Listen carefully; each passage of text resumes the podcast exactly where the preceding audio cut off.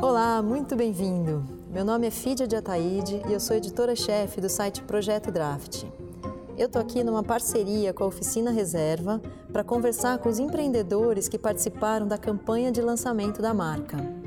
Nesse bate-papo, a gente vai falar de empreendedorismo, de propósito e de como que é ter que transformar limões em limonadas quase todos os dias. Eu te convido então a conhecer cada uma dessas histórias e a escutar todos os episódios dessa série.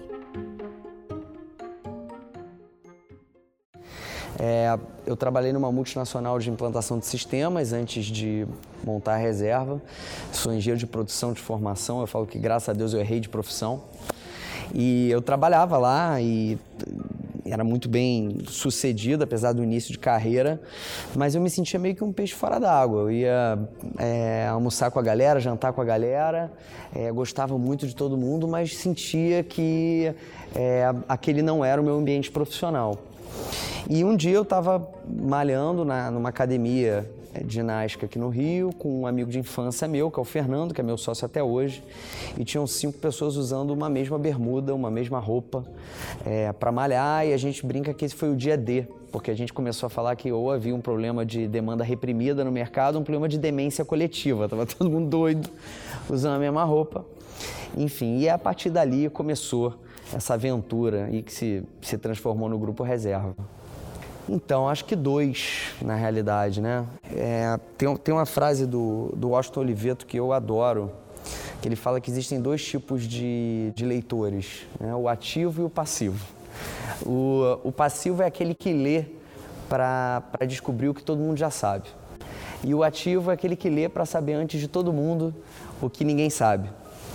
Então, acho que se tem uma coisa que me ajudou muito é, na minha carreira e se eu pudesse voltar no tempo e me dar esse conselho lá atrás, e nesse caso específico eu acabei praticando isso, para mim foi muito bom, é a questão da curiosidade, da leitura, de você buscar conhecimento. Eu, eu brinco que eu sou um leitor patológico, eu leio dois a três livros por dia. Então leia, leia muito, jornal, revista, livros, enfim, muita informação. Acho que o ambiente de hoje é muito diferente de quando eu comecei, de 12, 13 anos atrás, então a internet hoje possibilita é um caminho de busca por informação é, muito grande. E aí um segundo conselho é o seguinte, dessa leitura, dessa busca por conhecimento, dessa curiosidade, vai vi, vão vir muitas ideias. E aí, assim, e, e produto que nasce perfeito nasce tarde. Então, acho que tem que ter coragem também para executar essas ideias, mesmo que imperfeitas. E aí é work in progress, né? A, a, a, ideia ela vai melhorando, melhorando, melhorando de acordo com o que vai acontecendo comercialmente ou com os feedbacks que os clientes vão dando. Então, eu acho que é a curiosidade e coragem. Curiosidade para buscar informação e coragem para executar, mesmo que imperfeito, o mais rápido possível. Hum, tem um, tem um cara que, para mim, é uma enorme referência. A gente, a gente não tem é, muitas é, referências no que diz respeito ao capitalismo consciente no Brasil, que é um movimento que prega por um capitalismo mais consciente, com uma maior participação da iniciativa privada e da sociedade civil é, na construção de um país de uma, e, de, e, de, comunidades melhores, né? assumir a nossa responsabilidade. É um movimento que chegou no Brasil recentemente, eu tenho a honra de ser presidente desse movimento no Brasil. É, agora, lá fora, a gente, esse já é um movimento muito divulgado né? e muito reconhecido. E tem um cara que eu acho absolutamente fantástico, que se chama Ivan Chuniar. Esse cara criou uma marca é, de moda muito associada à, à aventura, performance, que chama Patagônia. Então, é, ele, ele é um cara tão é, focado naquilo que ele acredita que ele optou por crescer no máximo um percentual de faturamento por ano, porque assim ele consegue, porque as, as causas ambientais são um grande propósito da Patagônia, né? Então ele cresce num limite de tamanho que, ele, que eles pré-estabeleceram com base em alguns cálculos que, faz, que, que fizeram é, por conta do carbono que eles emitem diretamente ou, ou, ou indiretamente. Então eles só podem crescer um determinado tamanho porque assim eles conseguiriam neutralizar é, o, carbono, o carbono do processo de crescimento. Então, é, o, o propósito é tanto de vida que, enfim, não, pode não se misturar o negócio e, fazê-lo crescer da, da maneira correta. Sim, tem uma frase que para mim é, um, é quase que um mantra, assim, principalmente nesse ambiente de, de mundo que a gente vive, de filósofos de internet, né? De, de gente que adora é, dar aulas e, enfim, sem necessariamente com experiência prática é, para isso. Tem a frase que eu amo, eu não sei de quem é a autoria, mas eu já ouvi várias pessoas falando, que é se o conselho é bom, o exemplo arrasta. Então, é, acho que de conselho o mundo está cheio para dar e você vai ter um monte de pessoas que vão te dar conselhos. Mas quando você olha para alguém que está fazendo alguma coisa de fato e transformando as coisas ao redor dela de fato, aquilo vai arrastar, porque as pessoas estão vendo que é prático, que funciona, muito mais do que um conselho. Não que o conselho não tenha valor, acho que esse é o grande barato da frase. Se o conselho é bom, o exemplo arrasta. O conselho é ótimo, mas o exemplo é muito poderoso. Primeiro, o Capitalismo Consciente, que é o livro do John McKee, que é um dos fundadores da Whole Foods, uma cadeia de supermercados enorme nos Estados Unidos, e do Raj Sisodia, que é um professor da Babson College. Enfim, eles transformaram o jeito de ser e o jeito de gerir um negócio da Whole Foods numa, num movimento global, e esse livro é o marco do lançamento desse movimento global. O segundo é um livro meio below the line, que se chama em inglês Different e já tem tradução em português, chama Diferente. O livro é de uma autora é, que chama Young Mi Moon, ela é uma professora de Harvard, que ela fala, ela parte de uma premissa muito básica, é que não tem como você ser diferente, é, nem na sua vida pessoal, na sua vida de negócios, sendo igual, né? Então ela, ela faz um estudo profundo sobre as instituições e as pessoas que de fato se destacaram na sociedade e, e consegue de alguma maneira, de uma maneira cartesiana, explicar o porquê que elas se destacaram é, na sociedade. O terceiro livro, assim, acho que foi o primeiro livro de negócios que eu li na minha vida que é, a, a, na verdade, existem duas biografias da Starbucks. É, essa é a primeira, é, chama-se Dedique-se de Coração, que conta a história da, de como a Starbucks ela cresceu e ela se fundamentou entendendo no, no seu time é, de produto e de vendas o maior ativo é, do negócio. Né? E como consequência atraiu vários outros consumidores externos. Né? Então, primeiro as pessoas de dentro e depois as pessoas de fora. Isso para mim foi um super turning point. E aí, já que eu falei de Starbucks, era para citar só três, mas eu cito o quarto, é o Onward, que é, é também da Starbucks, porque primeiro eles se lançaram, deu muito certo, e aí o Howard Schultz, que é o fundador, é, ele se aposentou e subiu para o conselho, e aí deu cagada, a Starbucks quase quebrou, e aí ele voltou e reinventou o um negócio. Talvez mais difícil do que inventar um negócio é reinventar um negócio quando ele já é muito grande, quando já tem muito corporativismo, muita gente, e ele conseguiu re realmente resetar um negócio, recomeçar e fazer um negócio novamente, ser um negócio muito aspiracional e muito é, comercialmente promissor. E aí se chama Onward, ou acho que não tem tradução para português, mas seria Avante, né? Alguma coisa difícil pra caralho. Eu, eu costumo dizer que esse, esse, se não é o mais, é um dos países mais hostis para se fazer negócio do mundo, sob todos os pontos de vista. É, burocracia, fiscal, varejo, né, logística, muito difícil. É, enfim, tudo é muito difícil, acesso a crédito, tudo é muito difícil no Brasil, muito caro no Brasil. Então, o ambiente para se fazer negócio no Brasil é muito mais do que um ambiente empreendedor. É um ambiente de pessoas que transformam limões em limonadas todos os dias. E aí, por isso o tema desse, dessa, desse manifesto de marca que a gente está fazendo com oficina, né? Porque acho que em qualquer lugar do mundo o empreendedor ele é um resolvedor de problemas.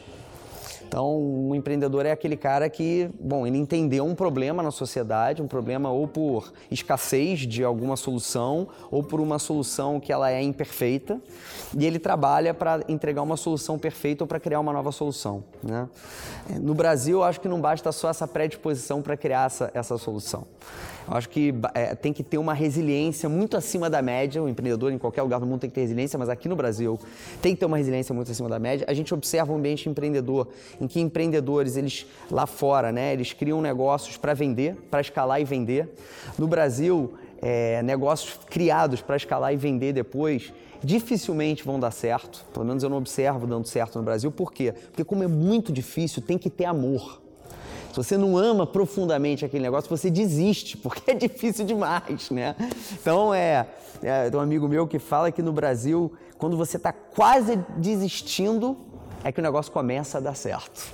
Então é, ele te leva até o último, cara, eu vou desistir, eu não aguento mais esse negócio. Aí ele começa a rampar, então tem que ter amor também. Então é, é lugar de transformador em limão e limonada.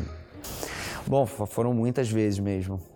É, eu acho que a que mais se destaca foi o, a, a, questão do assalto, né? A gente na verdade foram várias, mas a questão, a questão do assalto, eu acho que ela, ela virou um marco, porque, na verdade, quando acontece um problema no negócio, e hoje, nesse, de novo, nesse ambiente conectado, hiperconectado que a gente vive, em que todo mundo tem uma opinião para dar, um problema nunca é um probleminha, ele sempre vira um problemão. Porque na internet as coisas é, criam uma, é, ficam numa proporção muito maior, normalmente, do que o fato. É, e a percepção é o que conta no final, independente do problema. E a gente foi, acho que até mais importante do que o exemplo é contar que, assim, quando você se vicia no processo de transformar um problema numa solução, é, o que é muito salutar, porque é, você percebe que quando você consegue fazer isso, o público muda de lado. É que nem um, uma briga de boxe. Você está de repente lutando, é, torcendo para um lutador. Aí, pô, ele vai, nocauteia o outro, o outro cai no chão e começa a contagem.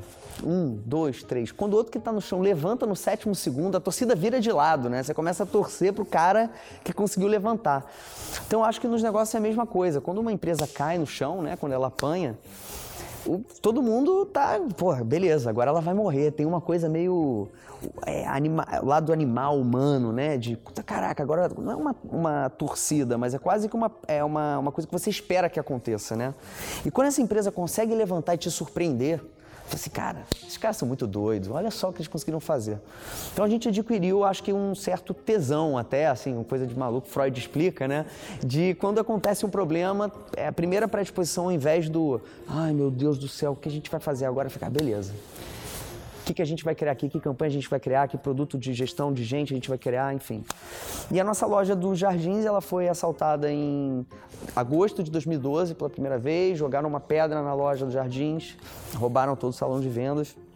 A gente consertou a loja, botou ela para funcionar de novo. E aí, dia 7 de dezembro de 12, voltaram os bandidos, possivelmente o mesmo grupo, assaltou a loja da mesma maneira, jogaram uma pedra e tal. Daí dessa vez eu fiquei pé da vida, peguei a ponte aérea para para São Paulo, cheguei lá, eu estava reclamando de tudo, né? Em vez da cultura da reclamação, a gente deveria praticar da transformação. E eu fui reclamando, reclamando, reclamando, reclamando. Quando eu cheguei lá, a loja estava toda varrida e o time uniformizado para vender. E aquilo foi um soco na minha cara. Assim, olha, eu aqui reclamando e os caras me deram uma lição de moral bizarra. E aí eu voltei para casa assim, o que, que a gente vai, essa coisa, né? O que, que a gente vai transformar para transformar isso numa lição para mais gente? E aí eu cheguei, negócio do boxe, né? Literalmente televisionado, as câmeras de segurança da loja, tem uma sala no escritório que monitora todas as lojas, tinha fila para ver o assalto. Tava todo mundo vendo o assalto. E um designer me pediu o vídeo do assalto para fazer alguma coisa. E ele fez um vídeo que talvez tenha sido o vídeo mais bacana, assim, de publicidade da história da marca. Ele pegou aqueles vídeos e botou uma, uma música de heavy metal e tal. E aí os bandidos entraram, pegavam as, pe, pegavam as bermudas, ele botava o lettering, bermudas. Aí o bandido pegava as calças, calças. Aí pegava camisa, camisa. E aí no final a chamada era mais é, é, liquidação reserva. É, tantos descontos por cento, nem me lembro quanto era, mas corra, porque tem gente fazendo loucuras pela reserva, né? E aquele vídeo viralizou num tanto, assim, milhões de views, ganhou prêmio, prêmio em Cannes, sim, custou absolutamente nada o vídeo. Mentira, custou a roupa, né? Que foi roubada. é, e, e, virou uma campanha publicitária enorme de marca. Então, acho que esse é um bom exemplo. Né? Tem uma outra frase do Chaplin que eu adoro e eu falo muito, que é: enquanto conseguimos rir de nós mesmos, estaremos à frente do nosso tempo. Né? Então, acho que é mais ou menos por aí.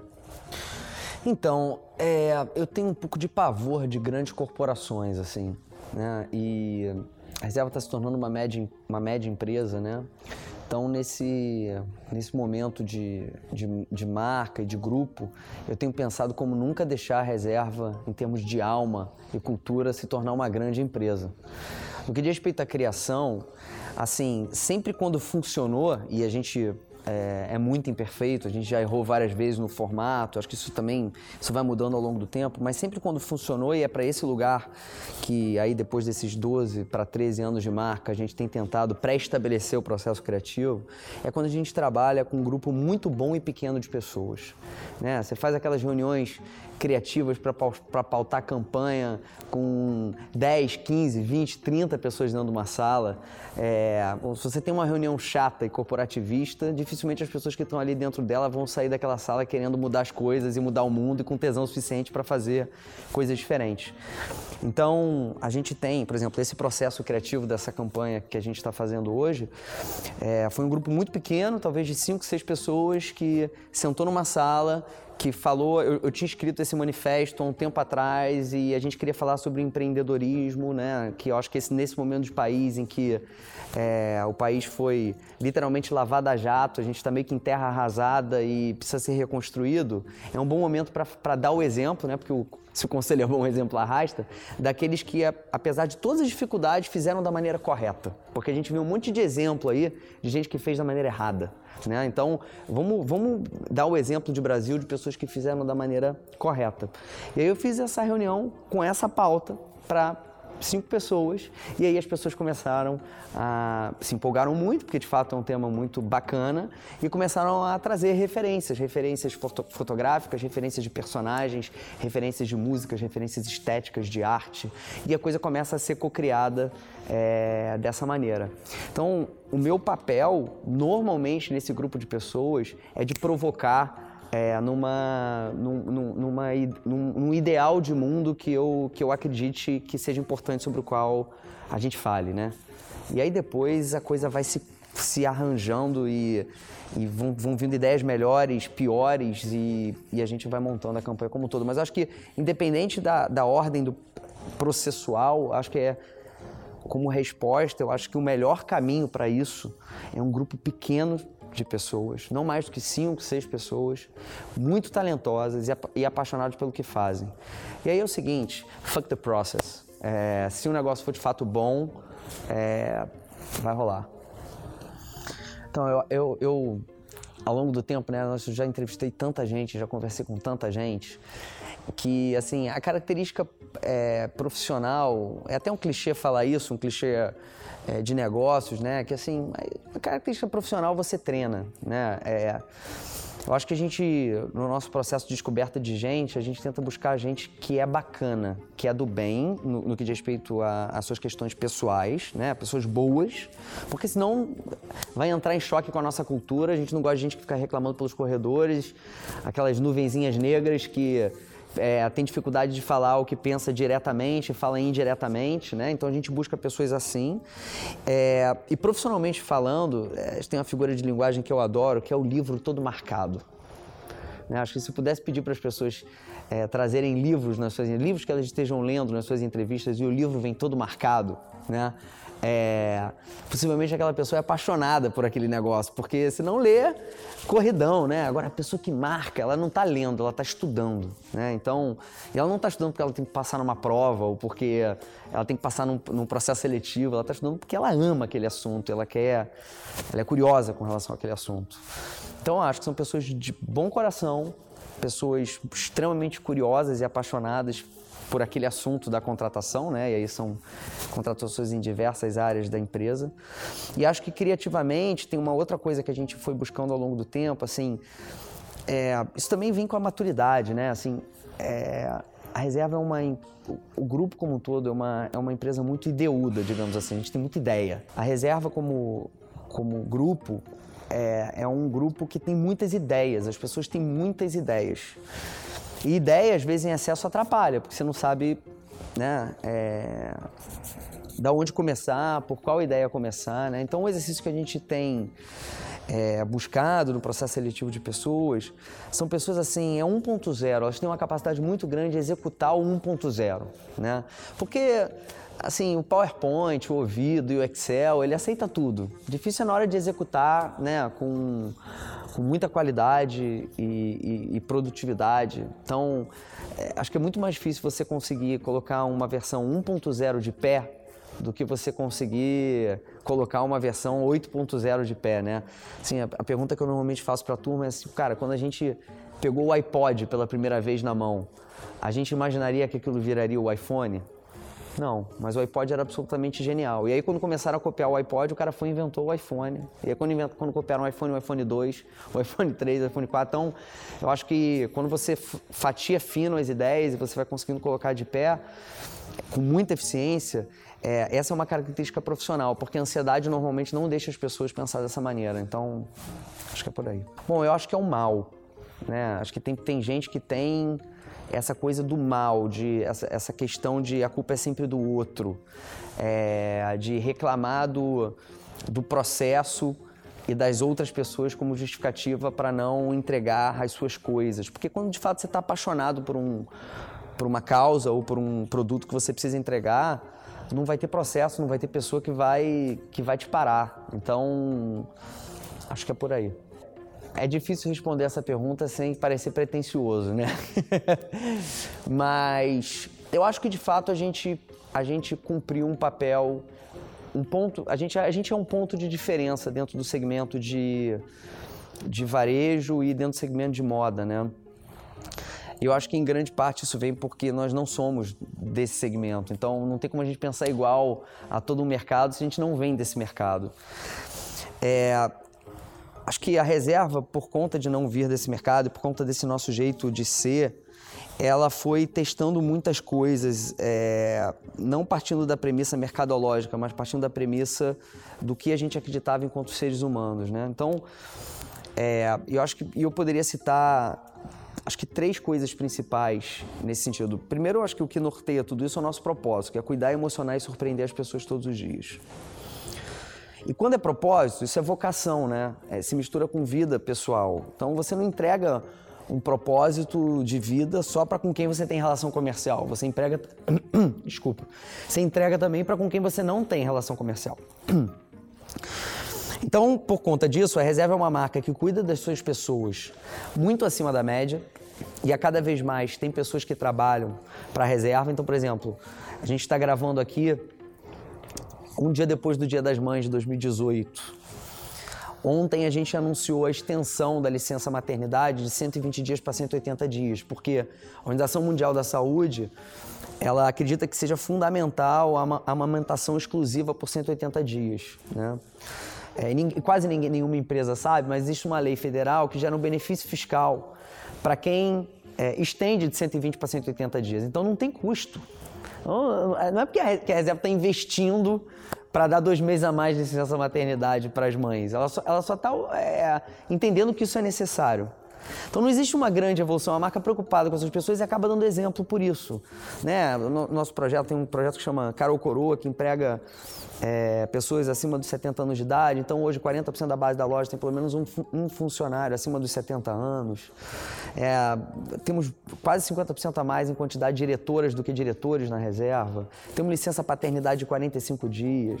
Programa que premia é, as nossas pessoas não só com dinheiro, mas com a realização dos sonhos, porque todo mundo que entra na reserva é, lista três sonhos possíveis de se realizar, mas que nunca realizou na sua ficha admissional. Então, um jeito de cuidar das pessoas no nível de detalhe maior do que a média. Acho que isso é uma grande diferença. No varejo, assim, eu acho que tem um, é, o mercado perderia uma marca que se preocupa de repente mais em ser um ponto de encontro com seus consumidores, em termos de experiência e até em termos físicos, né? Porque as lojas hoje têm barbearias, cafeterias, é, restaurante de alimentação saudável, áreas VIPs em aeroporto, enfim, um jeito de servir ao cliente profundamente diferente. O terceiro exemplo é o impacto social da marca, né? Com programas proprietários de marca importantíssimo. Acho que o, mais, o que mais se destaca é o Reserva 1P5P, né? Desde 2016, é, a cada peça vendida da marca, a gente doa cinco pratos de comida para quem tem fome no país. Até hoje foram 18 milhões de refeições doadas, é o suficiente para alimentar 10 mil pessoas com três refeições diárias, num país em que quase 10 milhões de pessoas não vão comer nada hoje. Né? Então, a gente não está resolvendo o problema da fome no país, mas eu acho que a gente está sendo uma. É, tá fazendo o nosso pedacinho ali, cumprindo o nosso pedacinho de responsabilidade social, mas acho que muito mais que isso, a gente está dando exemplo de quando uma empresa faz isso, ela acaba também vendendo mais porque o consumidor quer fazer isso através da marca e prestigia mais a marca. Então, acho que o impacto indireto de programas como, como esse, às vezes, são até maiores, às vezes não, com certeza são maiores do que os diretos. Vou dar um exemplo aqui, a Mastercard, é, o presidente da companhia me procurou num evento e falou que eles estavam lançando um projeto agora, recentemente, é, acho que vão ser dois meses, eu acho. E todo mundo que, se você escolher pagar com Mastercard, você, a Mastercard vai doar 10 pratos de comida para quem tem fome no país, inspirado num P5P. Então, cacete, assim, não tem nem como comparar o volume do que a gente gera com que uma, uma processadora de cartão de crédito geraria. Então, eu acho que esse impacto indireto que o mundo perderia também, assim, dessas coisas que a princípio parecem doidas, mas que na realidade a gente só está fazendo o que a gente acredita. Acho que a, a moda ela vai perder uma marca que adora provocar a moda, né? O jeito de fazer, é, sem muita invencionice. Eu acho que isso é importante, essa sensação de rebeldia e de contrarian. Eu acho que a moda brasileira ela estava precisando, né? Às vezes não muito compreendida, mas é, acho que necessária. Olha, é, muda muito, você vai ficando mais maduro. Não que você vai ficando menos rebelde, mas você vai aprendendo que os caminhos mais curtos para você conseguir a mesma coisa, né? Porque o que a gente queria com aquela provocação era chegar em algum lugar. E aí você vai aprendendo, assim como na nossa vida pessoal, que existem caminhos mais inteligentes para isso, né? A gente brinca lá na, lá na reserva que eu estou na minha fase Roninho Paz Amor, né? É, porque é, assim, você, você não precisa necessariamente ser agressivo para conseguir mudar as coisas ou, ou indicar um novo caminho, ou você não precisa necessariamente ser apático para mudar as coisas. Eu acho que cada situação com uma situação, né? Eu acho que essa coisa da, da não unanimidade, ela e que eu acho, muita gente chama de, de polêmica, né? É, o que a gente entende como um adjetivo para isso é rebeldia. Eu acho que num, num, ambiente de negócios em que tudo acontecia da mesma maneira, em que todas as marcas se comunicavam da mesma maneira é, por tantos anos, quando alguém tenta se comunicar de uma maneira diferente ou fazer de maneira diferente, a princípio é entendido como polêmica. E eu acho que isso também seria um bom conselho assim para a molecada que está começando hoje. Se você for tentar fazer diferente, possivelmente vão te rotular como polêmico, ou como marrento, ou como qualquer outra coisa. Mas se você persiste naquela forma de ser, se você é o que é independente do que os outros pensam, você continua fazendo, obviamente cada vez com mais maturidade, é, a recorrência é, comprova a verdade. E aí, quando a recorrência comprova a verdade, o tiro não é curto, o tiro é longo, é longa distância, é maratona, não é 100 metros para aparecer aqui 15 segundos de fama. É recorrência, é verdade. E aí você vai, é, as pessoas vão entendendo como credibilidade, e aí rapidamente a polêmica vira rebeldia. Né? É, enfim, acho que a língua de fora do Rolling Stones está aí para provar que a rebeldia ela é uma marca que fica, né?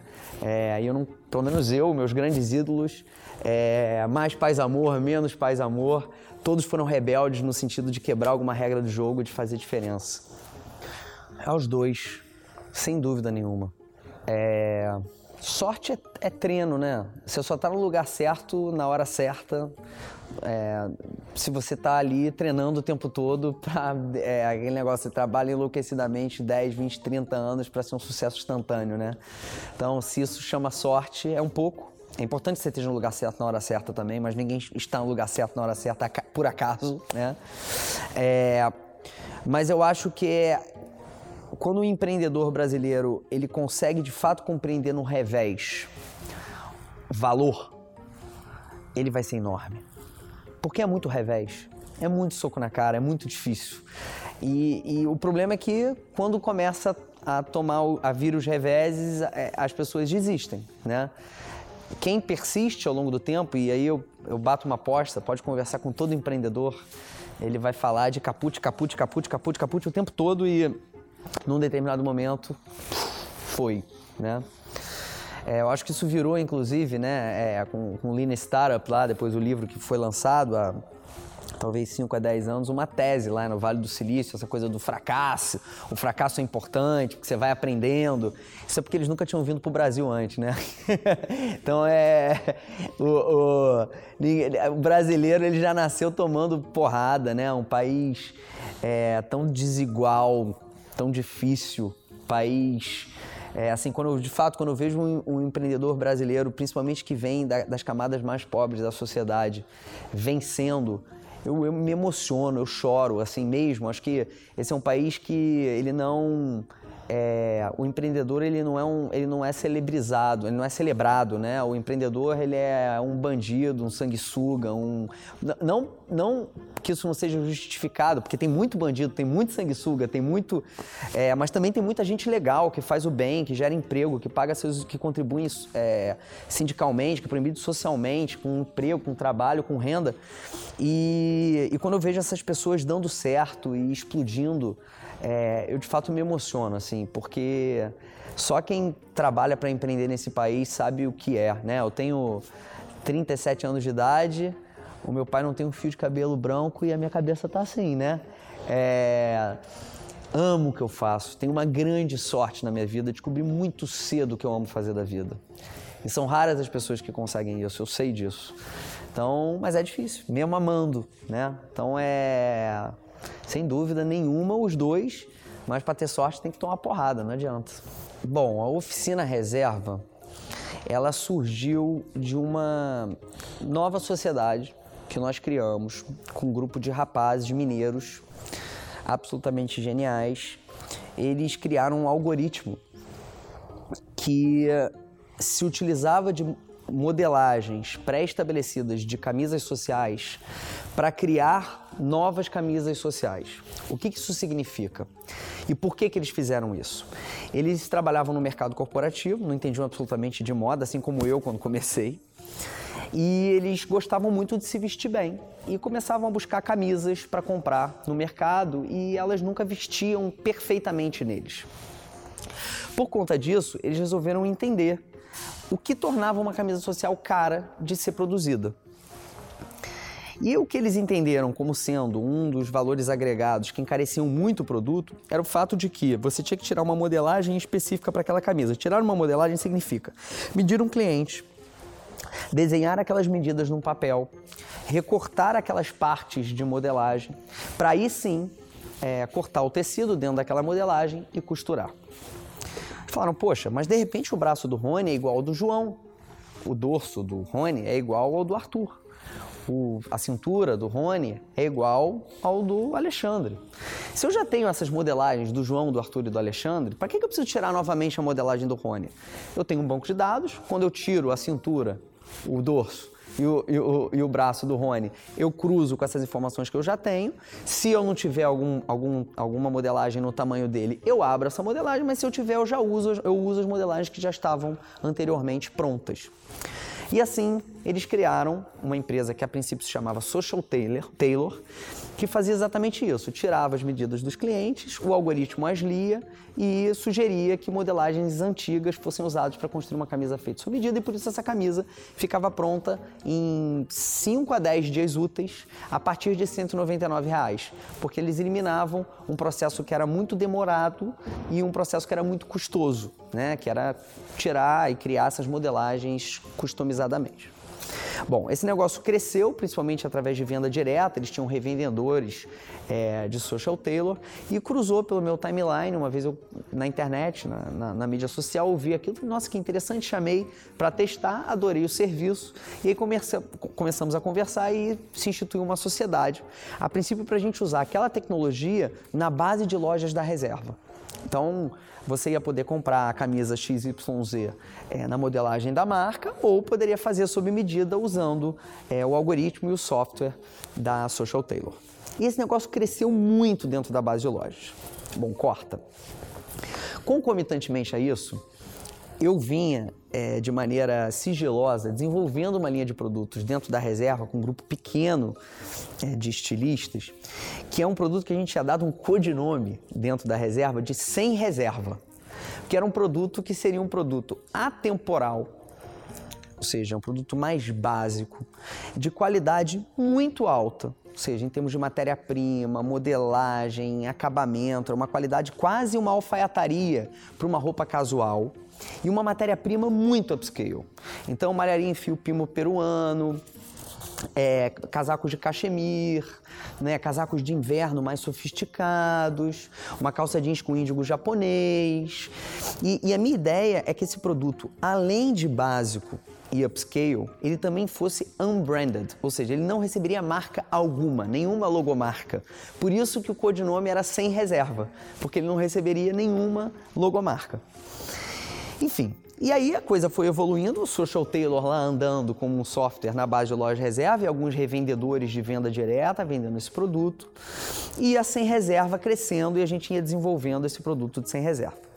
Num determinado momento, a gente, eu na sede lá, olhei para os dois produtos e falei assim, poxa, esses produtos são altamente complementares, né? Porque essa linha aqui de talvez 150, 200 itens, cor, casam perfeitamente com uma camisaria feita sob medida. Por que não criar uma marca que una esses dois negócios? Assim a gente consegue também canalizar força. Em vez de lançar dois negócios standalone, a gente lança um negócio só que é extremamente complementar. Tem uma linha ready to wear, né, pronta para usar, que vai ser unbranded, vai ser built to last, né, um produto que é, de muita qualidade, que assim, a reserva já tem uma qualidade altíssima, tem ainda mais qualidade em termos de acabamento, reforço é, do que a reserva, é, e a sazonal. E, com, e a minha ideia na época era o seguinte: poxa, eu vou fazer um produto que seja democrático em termos de preço. Ele não é um produto barato, porque o produto é muito upscale, mas ele é o custo-benefício dele, ele é muito alto. Né? É, por quê? Porque a reserva, como a reserva cresceu com um negócio de multimarcas muito grande, a cadeia de valor é muito grande. Então tenho um fornecedor que precisa ganhar dinheiro, tem a reserva que precisa ganhar algum dinheiro vendendo para multimarca, a multimarca precisa ganhar dinheiro vendendo para o consumidor final e o preço nas lojas da reserva ele tem que ser igual ao do multimarcas, senão a gente canibaliza o multimarcas. Então eu consigo ter um produto mais democrático, digamos assim, com uma marca focada em varejo, que não tenha multimarcas, só tenha lojas próprias. E aí por isso a gente resolveu montar uma loja. É, a primeira loja da oficina, a gente conseguiu um ponto incrível no Shopping Leblon, é um ponto de 120 metros quadrados, que nós vamos lançar agora entre julho e agosto. Fizemos um projeto de loja que eu considero extremamente inovador. Como o produto tem essa pegada de que o consumidor é o protagonista, ele é básico. Então, uma mesma camiseta básica, uma mesma camiseta da oficina, ela pode ser usada das mais variadas formas. Então, o cara mais careta pode usar, o cara mais moderno pode usar, o cara completamente descolado pode usar, mas ele vai misturar aquilo de uma maneira que a personalidade dele é que vai se impor. Então, na opinião da oficina, na opinião do produto da oficina, o protagonista não é a marca, não é a logomarca. O protagonista é o consumidor. A marca é um coadjuvante daquele jeito dele de ser. O produto é um coadjuvante daquele jeito de, daquele jeito de ser. Porque ele se customiza para, os mais variados perfis comportamentais de consumo. Né? Então a loja ela também precisava ser uma loja que se customizasse para os mais variados perfis comportamentais de consumo. Então qual é a experiência que a gente vende dentro da loja da oficina? É, você pode tanto entrar dentro da loja e navegar por ela e comprar o produto pronto para usar e levar, é, como você pode também fazer a camisa social sob medida, ou você pode agendar um atendimento 100% customizado no site da marca. Você entra lá, preenche um questionário super completo, a gente roda um algoritmo por detrás desse questionário que lê as suas respostas e cruza com o nosso estoque, e um stylist de marca lê o que esse algoritmo recomenda que aquele consumidor experimente, faz os ajustes finos e tem uma sala dentro da loja preparada para atender aquele consumidor só com aquela roupa que ele precisa ver. Ele não vai precisar folhear toda a loja, ver todos os produtos, vai estar só aquela roupa que foi selecionada para ele dentro dessa sala. E mais, a loja tem um bar que faz drinks customizados. E quando o consumidor entrar dentro dessa, dessa salinha, vai ter o drink que ele disse no questionário que ele gosta e vai estar tocando a música que ele disse no questionário que ele gosta. Além disso, dentro da loja a gente tem uma barbearia. Essa barbearia, ela é, é, diferente da média das barbearias, ela vai também fazer um questionário é, para o consumidor antes dele, dele, ser, dele se agendar, né? agendar o serviço de barbeiro dentro da loja. E ela vai propor para os barbeiros, com base naquelas respostas, o que seria o melhor corte de cabelo, a melhor barba para aquele consumidor, para que o barbeiro possa sugerir melhor para ele, ou seja, uma ferramenta de trabalho para o barbeiro que está trabalhando ali. E com isso, essa loja acaba sendo um, uma, loja muito focada em informação do consumidor, né? Porque a gente acaba gerando muita informação com relação ao que é o consumidor, ao que é o consumidor, para que progressivamente a gente possa a cada vez mais entregar para ele maior valor em termos de produto, em termos de experiência de marca, etc. A oficina reserva ela atende tanto o consumidor da reserva, quando ele busca por um produto mais básico, é, e menos é, iconográfico, porque não, não, recebe a logomarca da marca, não recebe o nosso pássaro, né, esse produto. E existem ocasiões em que esse consumidor que entra dentro da reserva, ele busca um produto mais unbranded e não encontra, porque a marca ela é iconográfica. É, e além disso, ela é uma marca complementar à reserva em termos de público-alvo. Porque como ela é uma marca com todas essas propriedades de ser uma, uma marca built to last, mais básica, é, unbranded, não iconográfica, ela consequentemente acaba atingindo também um consumidor um pouco menos casual do que o consumidor da reserva. Hoje, antigamente, marcas voltadas para o workwear eram marcas que vendiam ternos, camisas sociais, gravatas, né? Hoje a, a, a oficina ela poderia, por exemplo, ser uma marca workwear, mas a gente só tem a camisa sob medida, a gente nem tem terno, a gente tem camisetas, a gente tem polos, a gente tem calças jeans, a gente tem ca calças é, de, feitas com algodão egípcio, caque, é, mas a pessoa pode usar com tênis a calça e a camiseta, ou com tênis a calça e a camisa, ou jogar um blazer de fio pima peruano todo amassado por cima. É, ou seja, é para um homem mais maduro, é para um profissional dos novos tempos, é, ou seja, a gente acaba complementando a reserva no que diz respeito a isso também, porque a reserva ela é feita para um homem mais casual né? Ela é feita por um homem mais jovem de espírito. Eu acho que a gente vive um momento de país em que o empreendedor do bem, o oportunista do bem, né? Porque tem muita gente ao longo do, da nossa história que nos chamaram de oportunistas, que a gente faz, por exemplo, um P5P, a gente é oportunista, assistencialista, né? E por muito tempo eu, eu combatia isso, né? E e num determinado momento, aí eu digo que a maturidade te, te, te ensina muitas coisas, eu aprendi que isso não era um demérito, isso era mérito.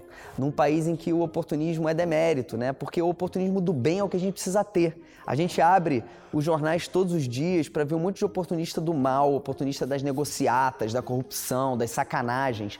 Porque mais oportunistas do bem surjam, que mais oportunistas tenham projetos como um P5P para vender mais, então. É melhor um projeto um P5P para vender mais do que as listas de corrupção que a gente vê por aí dentro das empresas. Então a gente precisa de oportunistas do bem.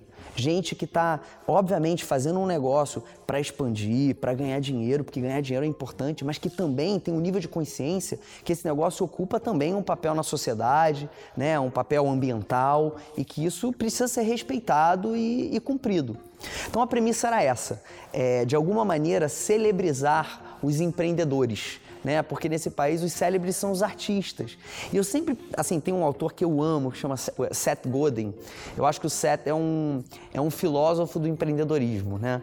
E, e ele fala que se arte é a concretização de um sonho, né? Se você for pensar, todo artista, quando ele pinta um quadro, quando ele faz uma instalação, ou qualquer outra é uma música ou qualquer outro tipo de manifestação artística, ele está é, concretizando um sonho que está na cabeça dele de alguma maneira, né? Ou em palavras, ou em música, ou em tela, ou em tinta, ou em foto. É, poxa, o empreendedor é então de alguma maneira também um artista, diz o Seth Godin, né? Porque o empreendedor ele está realizando o sonho dele através de um negócio. Né?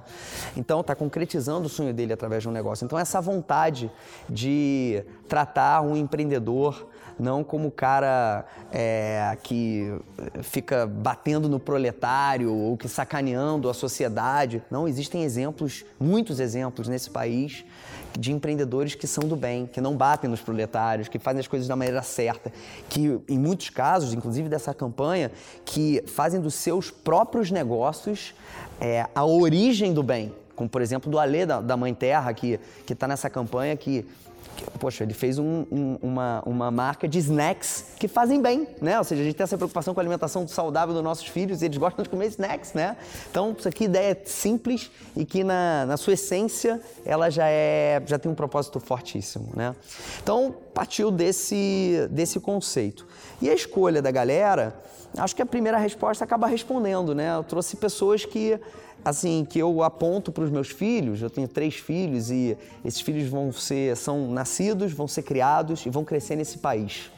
Talvez a escolha mais fácil seria sair daqui, né? Para essa turma que fala, ah, eu vou sair daqui, eu não aguento mais isso aqui, eu falo, vai logo, brother. Vai nessa, né? Vai. Não tem nenhum julgamento de valor nesse sentido. Cada um escolhe o que quer para sua vida. Agora, quer ficar aqui? Pô, vamos arregaçar a manguinha, vamos trabalhar, vamos dar bom exemplo, vamos mostrar que sim dá, né? Então, as pessoas que eu convidei para fotografar, para fotografarem essa, essa campanha são as pessoas que eu sento com os meus filhos para ler jornais, revistas, acessar a internet, ver televisão e aponto. Falo assim, olha, quando vocês crescerem, você tem que ser que nem esses caras, né? Então, eu acho que é por aí.